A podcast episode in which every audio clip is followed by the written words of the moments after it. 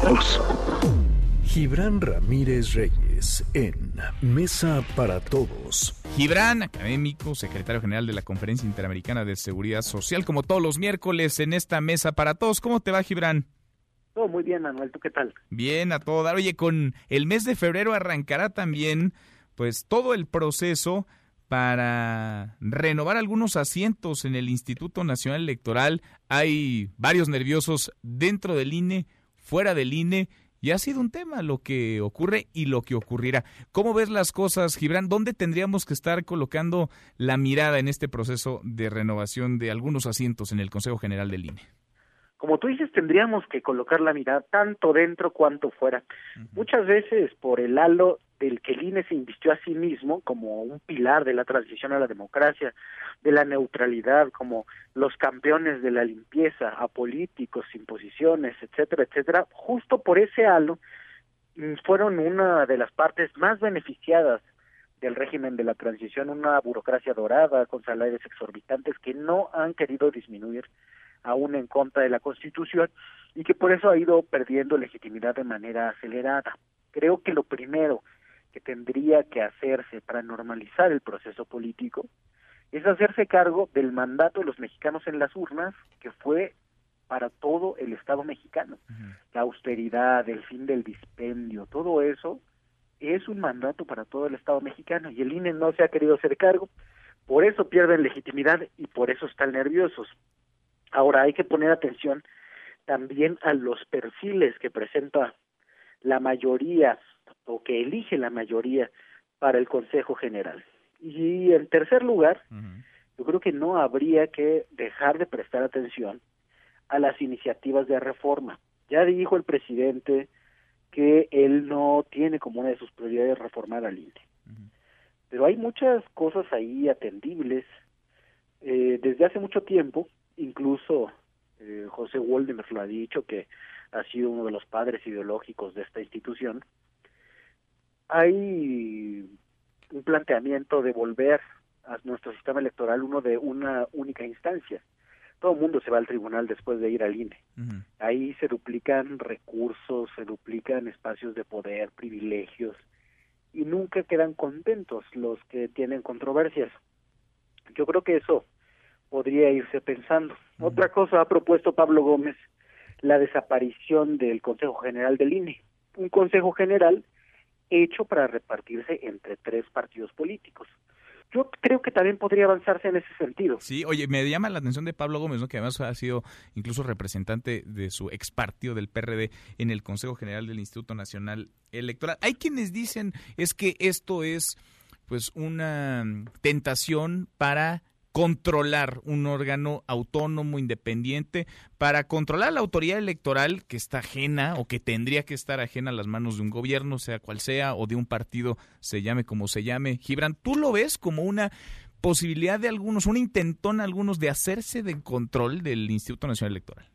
No lo veo, la verdad, no creo que, que haya, al contrario, si se desaparece el Consejo General y se abre un mecanismo de concurso de méritos, por ejemplo, como hay en otras instituciones, o si se hace una junta directiva con académicos o con cabezas de instituciones como el Colegio de México, como, como la UNAM, como algunas asociaciones de ciencia política, el Centro de Estudios Políticos, eh, podría tenerse incluso un órgano más autónomo.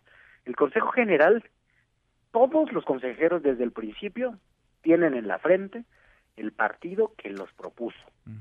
Y si uno analiza cómo votan, votan según el partido que los propuso. Pero entonces todos estarían viciados de origen, e incluso los que van a ser elegidos en los próximos meses. Ayer platicaba con Mario Delgado, el coordinador de Morena en la Cámara de Diputados, aquí en esta mesa para todos, y le preguntaba justamente si habría un reparto de cuotas, cómo se iban a dividir. Decía él, no, queremos perfiles sobre todo honestos, le decía yo, perfiles también con experiencia electoral, capaces.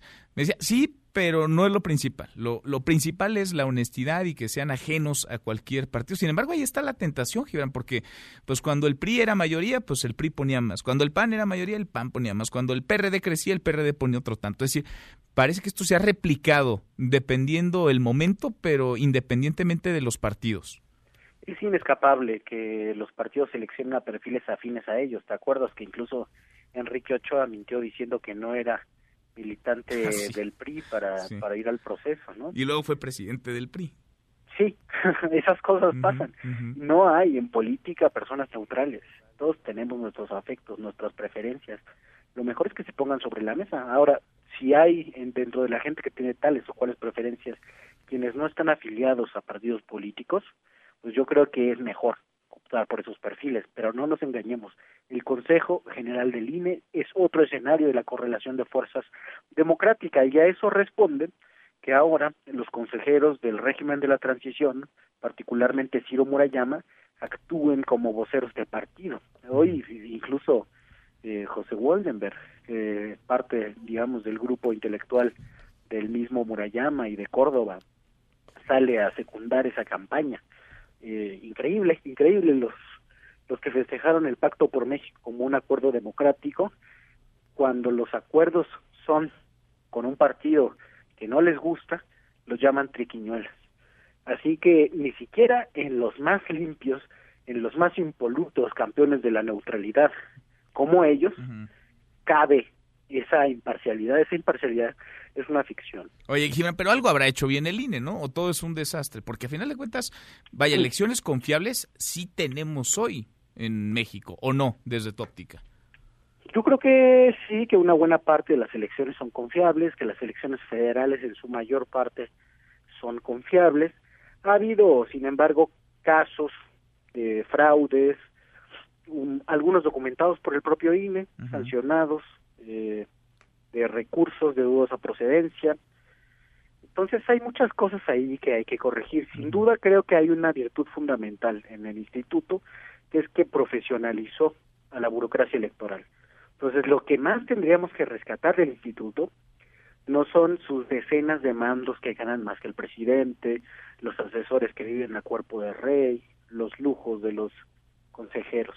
Yo creo que ese sistema, el sistema de carrera del Instituto Nacional Electoral tiene que conservarse, tiene que ajustarse, tiene que procurarse. Podría hacerse con ese o con otro diseño institucional, digamos, a la cabeza del órgano, mm. pero sin duda que hay que, conservarlo. Pues vamos platicando de esta ruta. Ojalá que lleguen perfiles en lo que tenemos y en tanto haya modificaciones constitucionales con la composición, con la estructura del Consejo General del INE, que lleguen a, él pues eh, perfiles eh, independientes, no lo más sólidos, lo más autónomos, lo menos comprometidos con partidos y con gobierno, ¿no? Que no se vaya a repetir lo que vimos yo sé que tú y yo pensamos distinto en esta, en la CNDH, en la Comisión Nacional de los Derechos Humanos con Rosario Piedra Ibarra. Fíjate que a mí me gustaría que viéramos a personas comprometidas con la democracia y honestas. Eso para mí lo fundamental. De acuerdo en que si se puede que no estén afiliados a partidos políticos. Digo, sería lo deseable, ¿no? Para que no estén cargados ahí los dados para un bando para el otro. Se llamen como se llamen, insisto, ¿eh? Sí, aunque fíjate que hay cosas en las que es muy difícil no tener postura. Por ejemplo, el fraude de 2006. A quien le preguntes que esté interesado en política, te va a decir que hubo o que no hubo. Ahí no hay imparcialidad posible. ¿Qué haces con eso? Bueno, pues que argumenten sus posturas lo mejor que puedan. Pues sí. Gibran, siempre es interesante platicar contigo. Vamos siguiendo de cerca esta, esta ruta que comenzó ya o que comienza este mes de febrero. A ver quiénes llegan, a ver cómo llegan también. Gibran, un abrazo, gracias. Un abrazo, Manuel. Hasta pronto. Hasta muy pronto, muy buenas tardes. Mesa para todos.